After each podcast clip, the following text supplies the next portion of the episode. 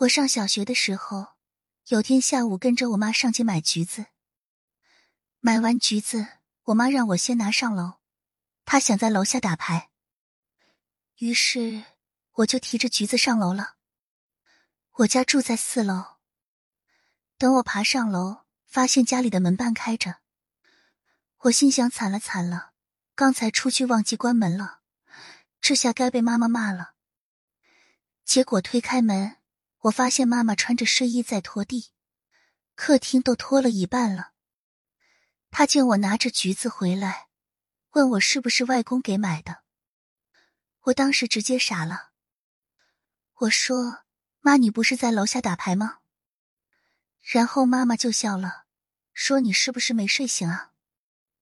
我呆呆的看着我妈，很想下楼去找打牌的那个妈妈，但是拖地的妈妈。让我帮他拉沙发，他要拖沙发下面，我只好跑过去帮忙。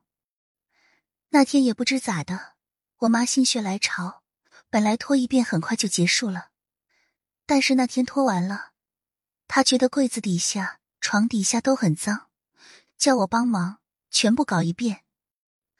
打扫完已经很晚了，接着就是吃饭、洗澡、睡觉，我也没机会。再去找打牌的那个妈妈，而且她也没回家。我躺在床上，陷入了深深的自我怀疑。这件事就这样过去了。长大以后，有一次我不知怎么的，想起这件事来，我跟我妈讲了橘子怎么来的，问她怎么看这件事。她说完全不记得有这么回事了，还说是我记错了。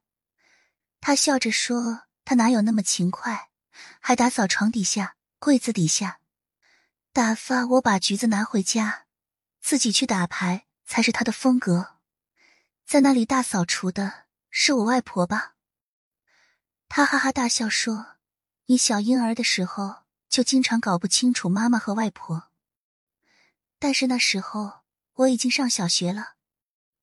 这件事给我的印象特别深刻，我不可能记错。”也许，这应该就是平行时空，突然重叠了吧。